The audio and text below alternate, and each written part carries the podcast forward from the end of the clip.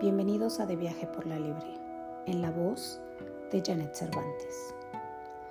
Hoy quiero hablarles de un tema espiritual del que quizás algunos de ustedes ya hayan escuchado hablar. Y los que no, quizás en este momento de su vida estén atravesando por esta etapa por la que todos en algún momento de nuestra vida pasamos, la noche oscura del alma. La noche oscura del alma son esos procesos, crisis existenciales o etapas de la vida donde parece que algo nos aparta fuertemente de la claridad, de las emociones positivas, la empatía y motivación por vivir. Mas el objetivo de este proceso no es catalogarlo como malo, sino convertirlo en una herramienta para trascender. La noche oscura del alma es el inicio de algo positivo. Es una gran crisis que nos empuja a dar el cambio en nuestra vida. Esta puede llegar con la muerte de un ser muy amado, una ruptura amorosa, un divorcio, la pérdida de un trabajo, la pérdida de la salud. O puede que no te haya ocurrido nada de lo anterior, pero aún teniéndolo todo, te inundan esos sentimientos de nostalgia y hacen que caigas en una depresión. Incluso puedes llegar hasta experimentar algunos síntomas físicos como taquicardias, insomnios, dolores de pecho, ansiedad, estrés. Y todo esto, todo esto ocurre porque tu energía se está limpiando y se está elevando tu frecuencia vibracional. Y te abruma esta sensación de sentirte perdido y sin dirección, pues empiezan a salir a flotes todos estos traumas de la infancia, estas emociones que reprimiste, que te callaste por no causar problemas, por miedo, por inseguridad. Te asalta una guerra entre lo que de verdad quieres, deseas con el corazón, contra lo que se espera, deberías de hacer. Regularmente este tipo de crisis existenciales llegan en ciertas etapas de la vida donde pareciera que el llamado de algo más nos quisiera recordar el verdadero propósito de tu existencia, el plan de tu alma. Es el llamado hacia el despertar de tu conciencia. Pero, ¿y qué es el despertar de conciencia? El despertar de conciencia es cuestionar tus creencias y me refiero en general, no solo me refiero a tus creencias religiosas, es cuestionarte realmente quién eres. Si en este momento dejaras de tener a tus hijos, a tu pareja, tu dinero, tu fama, etcétera, etcétera, ¿quién eres? Y en esa apertura y en ese vacío con conciencia, reprogramarte y decidir quién quieres ser, en quién te quieres convertir, en qué quieres creer. Aunque al de enfrente le parezca tonto, ilógico, absurdo, falso, pero basándote en la plenitud, la tranquilidad y la felicidad que te dan tus propias creencias, porque serás tú el único que experimentará empíricamente el resultado de tus creencias.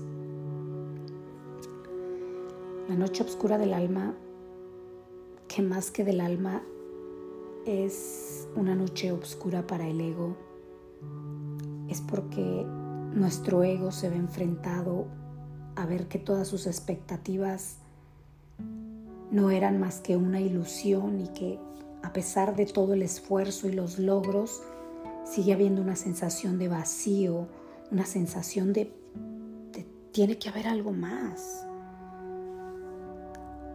Somos un pequeño fractal una célula de Dios, del todo, donde al estar en unión con Él, la sensación era de completitud total, amor incondicional, amor infinito.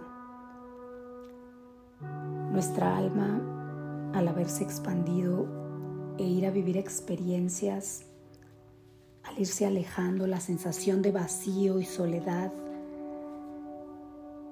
dieron espacio al nacimiento del miedo, del ego,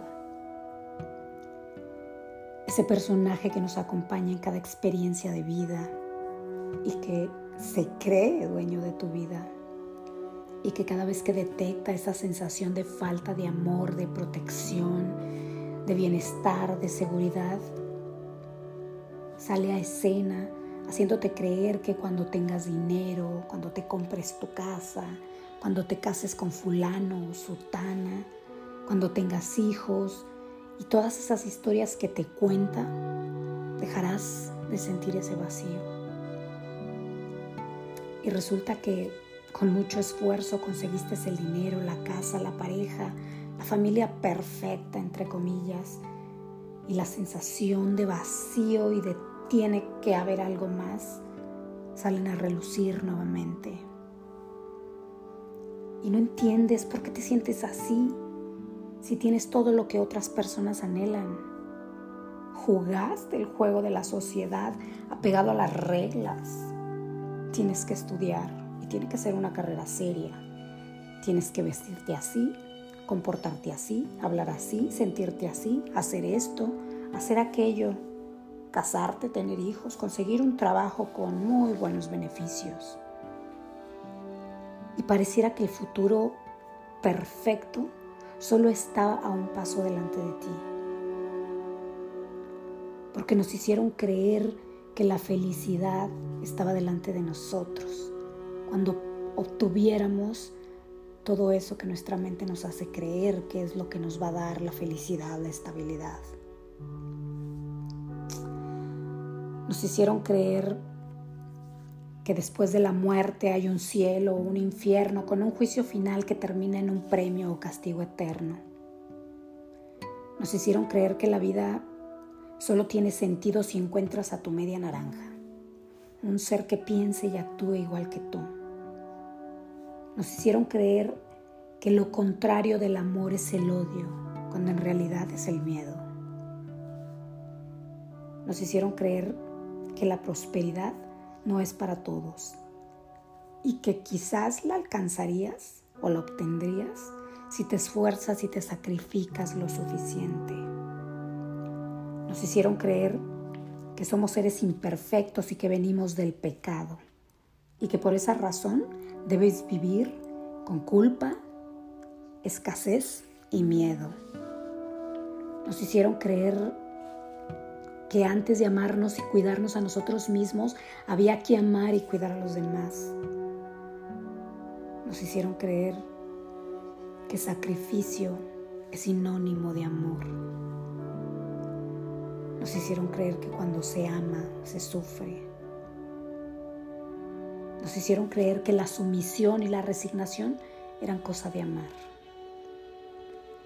Nos hicieron creer que la felicidad era complacer a los demás.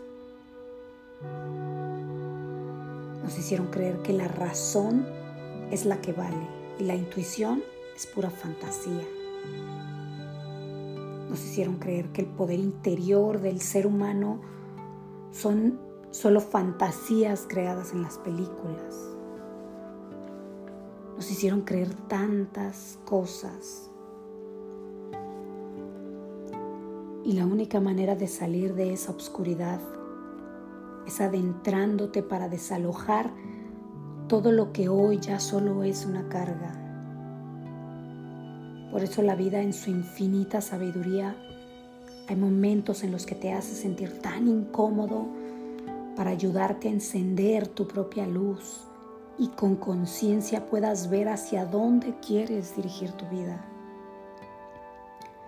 Esas noches oscuras del alma no son más que un regalo muy amoroso de la vida con una envoltura que no es muy agradable, pero que si confías podrías encontrar muchísimas bendiciones para seguir dándole sentido y propósito a tu vida.